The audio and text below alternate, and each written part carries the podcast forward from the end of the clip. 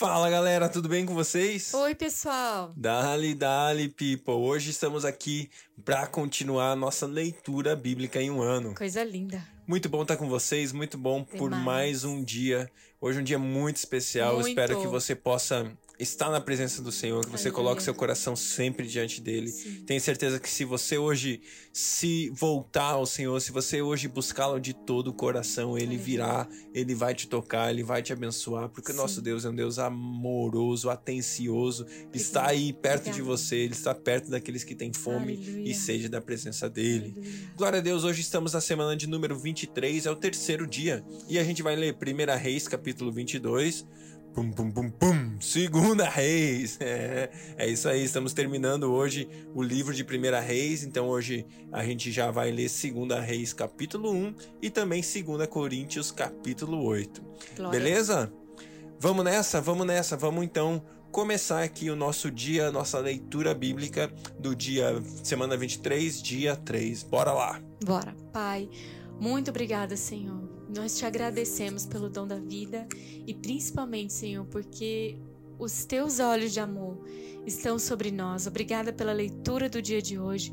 Querido Espírito Santo, nós te convidamos para que essas palavras lidas sejam como bombas, Senhor, sejam como é, aquilo que ressuscita, Senhor, aquilo que traz vida, é como um grande rio poderoso que vem nos lavando, Senhor, que vem nos purificando, que vem nos animando, que vem nos fortalecendo, que vem nos dando vigor, Senhor, para caminhar nessa jornada proposta do caminho estreito, Senhor, onde nós fazemos escolhas sábias, Pai, porém contrárias a este mundo, Senhor, mas que agrada completamente o teu coração, Senhor. Queremos, Pai, gerar um sorriso nos teus lábios, Senhor. Queremos, Senhor, que o Senhor se agrade das nossas vidas, Deus. Por isso nos consagramos, nos separamos, nos colocamos nesse lugar, Senhor, onde queremos ouvir a tua voz e saber mais a respeito do teu coração, debruçando sobre a tua palavra. Revela-se a nós, Senhor, no dia de hoje, para honra e glória do teu nome. Amém. Glória a Deus. Vamos lá, 1 Reis, capítulo 22. Durante três anos não houve guerra entre Síria e Israel. Mas no terceiro ano, Josafá, rei de Judá, foi visitar o rei de Israel. Este havia perguntado aos seus oficiais: Por acaso vocês não sabem que Ramote Gileade nos pertence e ainda assim não estamos fazendo nada para retomá-la do rei da Síria? Então perguntou a Josafá: Irás comigo lutar contra Ramote Gileade? Josafá respondeu ao rei de Israel: Sou como tu, e meu povo é como teu povo, e meus cavalos são como se fossem teus. Mas acrescentou: Peço-te que busques primeiro o, conselho do Senhor. Então o rei de Israel reuniu quatrocentos profetas e lhes perguntou: Devo ir à guerra contra Ramote Gileade ou não? Eles responderam sim, pois o Senhor a entregará nas mãos do rei. Josafá, porém, perguntou: Não existe aqui mais nenhum profeta do Senhor que possamos consultar? O rei de Israel respondeu a Josafá: Ainda há um homem por meio de quem podemos consultar o Senhor, mas eu o odeio, porque nunca profetiza coisas boas a meu respeito, mas sempre coisas ruins. É Micaías, filho de Inlá. O rei não deveria dizer isso, Josafá respondeu. Então o rei de Israel chamou um dos seus oficiais e disse: Traga Micaías, filho de Inlá, imediatamente. Usando vestes reais, o rei de Israel e Josafá, rei de Judá, estavam sentados em seus tronos na eira, junto à porta de Samaria, e todos os profetas estavam profetizando em transe diante deles. E Zedequias, filho de Kenaaná, tinha feito chifres de ferro e declarou: Assim diz o Senhor: Com estes chifres tu ferirás os arameus até que sejam destruídos. Todos os outros profetas estavam profetizando a mesma coisa, dizendo: Ataca Ramote Gileade, e serás vitorioso, pois o Senhor a entregará nas mãos do rei. O mensageiro que tinha ido chamar Micaías lhe disse: Veja, todos os outros profetas estão profetizando que o rei terá sucesso. Sua palavra também deve ser favorável. Micaías, porém, disse: Juro pelo nome do Senhor, que direi o que o Senhor me mandar. Quando ele chegou, o rei perguntou: Micaías, devemos ir à guerra contra Ramate Gileade ou não? Ele respondeu: Ataca e serás vitorioso, pois o Senhor a entregarás nas, entregará nas mãos do rei. O rei lhe disse: Quantas vezes devo fazer você jurar que irá me dizer somente a verdade em nome do Senhor? Então Micaías respondeu: Vi todo Israel espalhando, espalhado pelas colinas como ovelhas sem pastor, e ouvi o Senhor dizer: Estes não têm dono, cada um volte para a casa em paz. O rei de Israel disse a Josafá: Não disse que ele nunca profetiza nada de bom a meu respeito, mas apenas coisas ruins? Micaías prosseguiu: Ouça a palavra do Senhor. Vi o Senhor assentado em seu trono, com todo o exército dos céus ao seu redor, à sua direita e à sua esquerda. E o Senhor disse: Quem enganará Acabe para que ataque Ramote Gileade e morra lá? E um sugeria uma coisa, outro sugeria outra, até que finalmente um espírito apresentou-se diante do Senhor e disse: Eu o enganarei. De que maneira? perguntou o Senhor. Ele respondeu: Irei e serei um espírito mentiroso na boca de todos os profetas do rei disse o Senhor. Você, você conseguirá enganá-lo. Vá e engane-o. E o Senhor pôs um espírito mentiroso na boca destes profetas. O Senhor decretou essa desgraça. Então Zedequias, filho de Kenaaná, aproximou-se de aproximou-se, deu um tapa no rosto de Micaías e perguntou: Por qual caminho foi o espírito da parte do Senhor quando ele saiu de mim para falar a você? Micaías respondeu: Você descobrirá no dia em que estiver se escondendo de quarto em quarto. O rei então ordenou: Envie Micaías de volta a Amon, o governador da cidade, e a Joás, filho do rei, e digam: Assim diz o rei: Ponham este homem na prisão a pão e água, até que eu volte em segurança. Micaías declarou: Se você de fato voltar em segurança, o Senhor não falou por meu intermédio. E acrescentou: Ouçam o que estou dizendo a todos vocês. Então o rei de Israel e Josafá, rei de Judá, foram atacar Ramote Gileade. E o rei de Israel disse a Josafá: Entrarei disfarçado em combate, mas tu usa as tuas vestes reais. O rei de Israel disfarçou-se e ambos foram para o combate. O rei da Síria havia ordenado aos seus 32 chefes de carros de guerra: Não lutem contra ninguém, seja soldado, seja oficial, senão contra o rei de Israel. Quando os chefes dos carros viram Josafá, pensaram: É o rei de Israel, e o cercaram para atacá-lo. Mas Josafá gritou. E quando os comandantes dos carros viram que não era o rei de Israel, deixaram de persegui-lo. De repente, um soldado disparou seu arco ao acaso e atingiu o rei de Israel entre os encaixes de sua armadura. Então o rei disse ao condutor de seu carro: Tire-me de combate, fui ferido. A batalha foi violenta durante todo o dia, e assim o rei teve que enfrentar os arameus em pé no seu carro. O sangue de seu ferimento ficou escorrendo até o piso do carro de guerra, e ao, tarde, e ao cair da tarde ele morreu. Quando o sol estava se pondo, propagou-se um grito por todo o exército. Para cada homem, cada homem para a sua cidade, cada um para a sua terra. Assim o rei morreu e foi levado para Samaria, e ali o sepultaram lavavam, lavaram o seu carro de guerra num açude em Samaria, onde as prostitutas se banhavam, e os cães lamberam o seu sangue conforme a palavra do Senhor que havia declarado. Os demais acontecimentos do reinado de Acabe e tudo o que fez, o palácio que construiu com revestimento de marfim, as cidades que fortificou, tudo está escrito nos registros históricos dos reis de Israel. Acabe descansou com os seus antepassados, e seu filho Acasias foi seu sucessor. Josafá, filho de Asa, tornou-se rei de Judá no quarto ano do reinado de Acabe, rei de Israel. Josafá tinha 35 anos de idade quando se tornou rei e reinou 25 anos em Jerusalém. O nome de sua mãe era Azuba, filha de Sili. Em tudo andou nos caminhos de seu pai, Asa, e não se desviou deles. Fez o que o Senhor aprova. Contudo, não acabou com os altares idólatras, os quais o povo continuou a oferecer sacrifícios e queimar incenso. Josafá teve paz com o rei de Israel. Os demais acontecimentos do reinado de Josafá, suas realizações, as suas façanhas militares, tudo está escrito nos registros históricos dos reis de Judá. Ele livrou o país dos prostitutos cultuais que restaram depois do reinado de seu pai Asa. Ora, na época não havia rei em Edom, mas sim um governador nomeado. Josafá construiu uma frota de navios mercantes para buscar ouro em Ofir, mas nunca o trouxeram, pois eles naufragaram em Ezion-Geber. Naquela ocasião, Acasias, filho de Acabe, disse a Josafá: Os meus marinheiros poderão navegar com os teus. Mas Josafá recusou.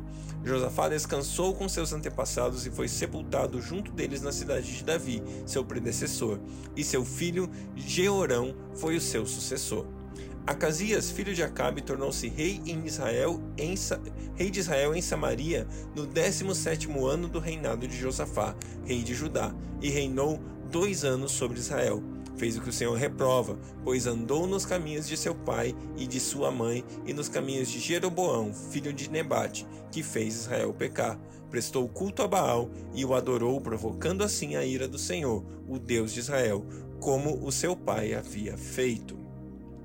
Segunda Reis, capítulo 1. Depois da morte de Acabe, Moabe rebelou-se contra Israel. Certo dia, Acasias caiu da escada de seu quarto do palácio de Samaria e ficou muito ferido. Então enviou mensageiros para consultar Baal Zebub, deus de Ecrom, para saber se ele se recuperaria. Mas o anjo do Senhor disse ao tesbita Elias: Vá encontrar-se com os mensageiros do rei de Samaria e pergunte a eles: Acaso não há Deus em Israel? Por que vocês vão consultar Baal Zebub, deus de Ecrom? Por isso, assim diz o Senhor: Você não se levantará mais dessa cama e certamente morrerá. E Elias foi embora. Quando os mensageiros voltaram ao rei, ele lhes perguntou: Por que vocês voltaram? Eles responderam: Um homem veio ao nosso encontro e nos disse: Voltem ao, voltem ao rei que os enviou e digam-lhe: Assim diz o Senhor: Acaso não há Deus em Israel? Por que você mandou consultar Baal Zebub, Deus de Ecrom? Por isso você morrerá, você não se levantará dessa cama e certamente morrerá. O rei lhes perguntou: Como era o homem que os encontrou e disse isso? Eles responderam: Ele vestia roupas de pelos e usava um cinto de couro. O rei concluiu: era o tesbita Elias. Em seguida, mandou um oficial com 50 soldados procurar Elias. O oficial o encontrou sentado no alto de uma colina e disse: O homem de Deus, o rei ordena que tu desças.